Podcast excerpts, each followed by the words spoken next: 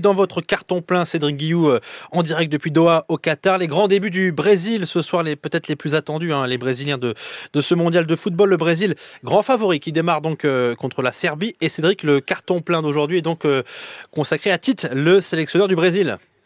Vous prononcez comment? Tite ou Tite bah, ça, ça, commence très bien euh, cette, cette chronique Aurélien Car Je, je, vais vous aider un petit peu. En tout cas, c'est pas un bulot comme disait Isabelle, ah, Isabelle Non, non voilà. mais écoutez, je vais vous aider un petit peu à le prononcer. Primeiros convocados do Tite. Tite. Primeiras e principais atividades do Tite. Voilà, Tite, euh, Aurélien Car Voilà, c'est le sélectionneur du Brésil. Alors je vais pas vous dire que nous Français, on a Didier Deschamps et que les Brésiliens ont, ont Chiché, mais bon, Deschamps il a fait beaucoup pour gagner la France. Eh bien, euh, Chiché, c'est le sélectionneur qui a redonné vie à la Seleção. Il est originaire de la région euh, du Rio Grande, au sud euh, du Brésil. Il a entraîné plusieurs grands clubs brésiliens. Il est depuis moins longtemps que Deschamps chez les Bleus à la tête de la Seleção. Euh. Il est arrivé en 2016.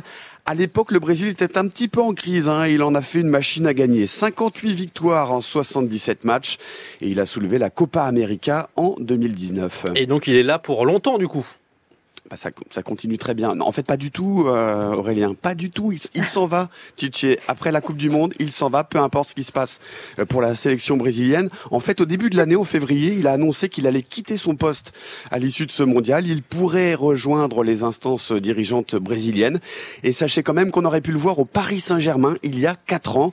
Il a révélé avoir été approché par le club parisien en mai 2018, lorsque l'aventure euh, d'Unai Emery touchait à sa fin dans la capitale.